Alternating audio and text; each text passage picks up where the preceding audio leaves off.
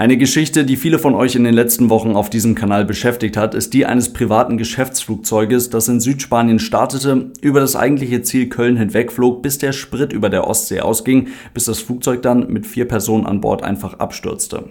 Als wir beim letzten Mal über diesen Unfall gesprochen haben, mussten wir uns noch viele Informationen irgendwie zusammenreimen, mussten noch viel spekulieren. Jetzt gibt es einen ersten offiziellen Zwischenbericht der Bundesstelle für Flugunfalluntersuchung und damit erste ganz klare Informationen zur Unfallursache. Ich habe euch gesagt, wir reden nochmal drüber, wenn es ein Update gibt. Jetzt ist es soweit.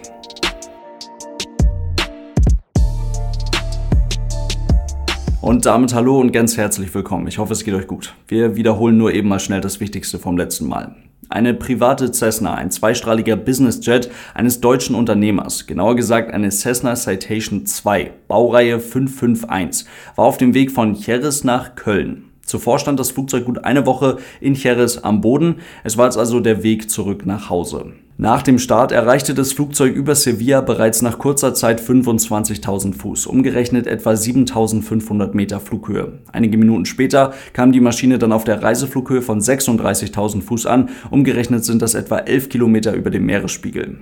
Noch im spanischen Luftraum hat der Pilot der Flugsicherung von Problemen mit der Druckkabine berichtet. Die Maschine flog dann weiter über Paris in Richtung Köln, flog da eine kleine Schleife, die zum Anflug gehört, und danach ging es nur noch weiter auf dem letzten Steuerkurs, quer durch Deutschland in Richtung Ostsee. Das alles längst in Begleitung von zwei Kampfflugzeugen, erst französische, dann deutsche, dann dänische und dann noch schwedische Jets.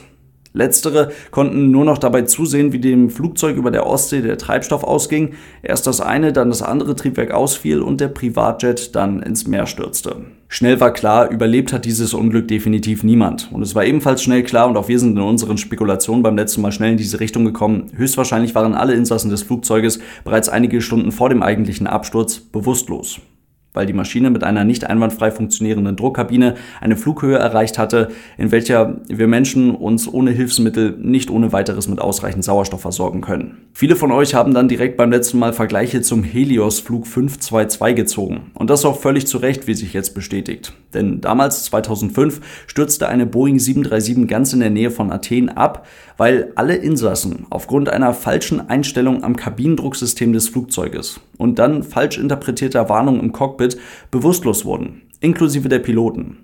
Und es ist eine wirklich tragische Geschichte. Ein cleverer Flugbegleiter blieb dann mit Hilfe einer Sauerstoffflasche bei Bewusstsein, konnte das Flugzeug dann aber nicht mehr sicher an den Boden bringen. Die Ähnlichkeit zum Absturz der Cessna ist definitiv gegeben, das wissen wir mittlerweile, denn dieses Flugzeug hatte wohl wirklich Probleme mit der Druckkabine und ein paar daraufhin gemachte fatale Fehler brachten das Flugzeug und seine Insassen in diese wirklich gruselige Situation. Die Bundesstelle für Flugunfalluntersuchungen, die BFU, die hauptverantwortlich für die Untersuchung dieses Unglücks ist, hat diesen Zwischenbericht veröffentlicht und aus diesem können wir lesen, dass der Pilot zwölf Minuten nach Erreichen der Reiseflughöhe, noch immer im spanischen Luftraum, den Lotsen in Madrid mit folgenden Worten kontaktierte. Madrid Radar for Oscar Echo Foxtrot Golf Romeo. Oscar Echo Foxtrot Golf Romeo, go. There's a problem with the air condition. Request direct descending. Direct Where, please? Ihr seht schon, hier war also definitiv irgendwas mit dem Flugzeug nicht in Ordnung. Und erschwerend kommt dann noch die Verwendung falscher und damit unverständlicher Phrasiologie obendrauf. Das kann jetzt verschiedene Gründe haben, das muss man dazu sagen. Also ob der Pilot an der Stelle bereits überfordert war, ob da fehlende Flugerfahrung eine Rolle gespielt hat oder ob es letztendlich schon erste Anzeichen von Hypoxie waren, erste Anzeichen davon, dass die Leistungsfähigkeit des Piloten an dieser Stelle bereits ordentlich eingeschränkt war. Wir wissen es an der Stelle nicht. Aber es war falsche Phraseologie, ein falsches Wording, was letztendlich auch dazu führte, dass dieser Funkspruch nicht erfolgreich war. Die Kommunikation geht daraufhin weiter. Problems with air condition, uh, pressurization. We request rapido descending. Confirm Oscar Echo Foxtrot Golf Romeo requesting descent. Darauf kam dann keine Antwort des Piloten mehr. Bei diesem letzten Funkspruch sollen deutliche Hintergrundgeräusche zu hören gewesen sein. Und in den nächsten Minuten versuchte der spanische Lotse dann mehrfach, natürlich, den Piloten auf der aktiven und auf der Notfrequenz zu erreichen, das aber weiterhin ohne Erfolg. Und so übergab er die Maschine an den französischen Kollegen mit der entsprechenden Info über den Kommunikationsverlust. Der leitete umgehend die vorgeschriebenen Schritte ein und sorgte dafür, dass das Flugzeug sechs Minuten nach dem Einfliegen in den französischen Luftraum durchgehend von Kampfflugzeugen begleitet wurde. Wichtige Info dabei, diese Kampfjets steigen nicht auf, um das Flugzeug abzuschießen, sondern diese Kampfjets steigen auf, um sich das Flugzeug anzuschauen, möglichst genau von außen anzuschauen, wenn möglich aber auch in das Innere des Flugzeuges zu schauen, Fotos zu machen und irgendwie eine Kommunikation, irgendwie eine Verbindung zu diesem Flugzeug herzustellen. Das wurde versucht. Man konnte von außen keine sichtbaren Beschädigungen an diesem Flugzeug erkennen. Das ist eine wichtige Info. Keine Beschädigungen am Flugzeug wurden erkannt. Und man konnte ins Cockpit schauen und konnte dort den Piloten auf seinem Sitz zusammengesackt erkennen, ohne Sauerstoffmaske. Die Reise ging dann also weiter. Der Autopilot fliegt ja das Flugzeug, hat die Kontrolle über die Maschine und fliegt die komplett eingegebene Route ab. Der letzte Punkt auf der Route war dann ein Punkt kurz vor Köln, wo eigentlich dann normalerweise der Anflug hätte beginnen sollen. Und wenn der Autopilot keinen weiteren Punkt mehr auf der Route hat, dann hält er einfach den letzten Steuerkurs und die Höhe des Flugzeuges. Also flog die Maschine dann weiter durch Frankreich nach Deutschland über Köln hinweg in Richtung Ostsee. Gut vier Stunden und 30 Minuten nach dem Abheben ging die Maschine dann in einen Sinkflug über und stürzte schließlich ab. In etwa diese Flugzeit hatten die Behörden bereits mit Hilfe der Treibstoffinfo vom Flughafen Cheris ausgerechnet. Genauso wie wir das im letzten Video bereits vermutet hatten. Im weiteren Verlauf des Zwischenberichtes gibt es dann noch eine ganze Menge Infos zum Sauerstoffsystem der Cessna bzw. zum Kabinendrucksystem des Flugzeuges, welches durchaus vergleichbar ist mit dem eines großen Verkehrsflugzeuges.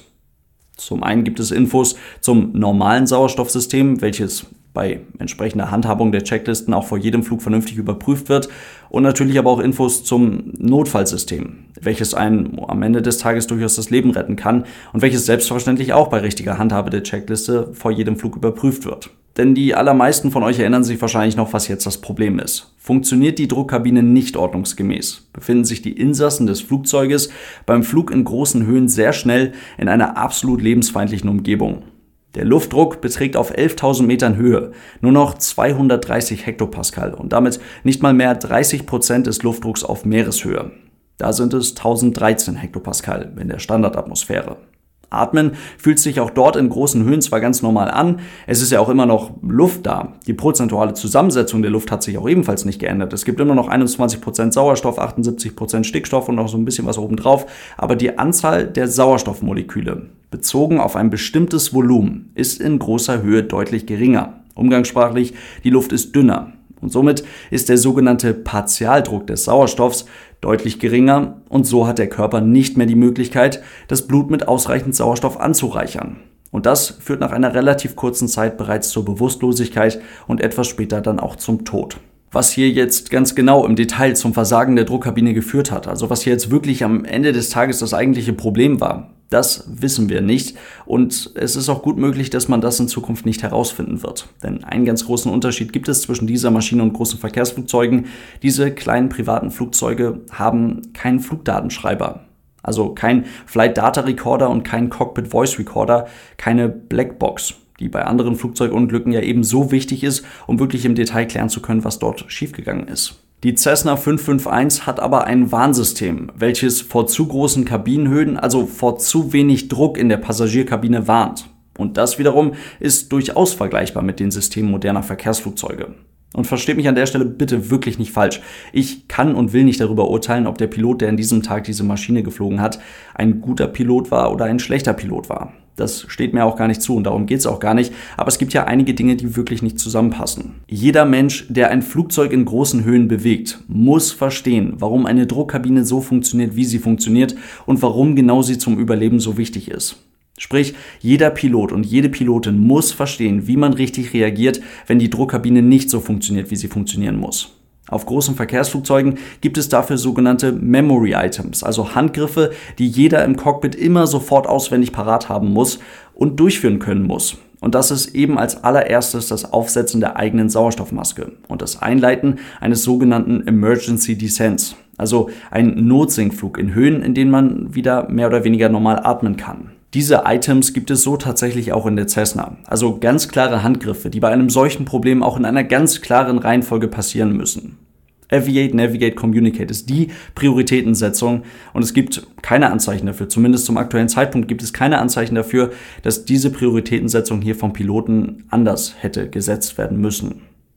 Bei diesem Problem zuerst bei der Flugsicherung nach einem Sinkflug zu fragen, einen Sinkflug zu requesten, ist schlichtweg falsch und deutet darauf hin, dass hier die Prioritäten falsch gesetzt wurden. In diesem Sinne soll es das heute gewesen sein, wieder etwas, wo wir alle nur viel daraus lernen können und viel daraus lernen sollten. An dieser Stelle vielen Dank fürs Zuhören und dann hoffe ich, dass wir uns ganz bald wieder hören bei einem neuen Podcast. Bis dahin lasst es euch gut gehen. Vielen Dank für euren Support und tschüss.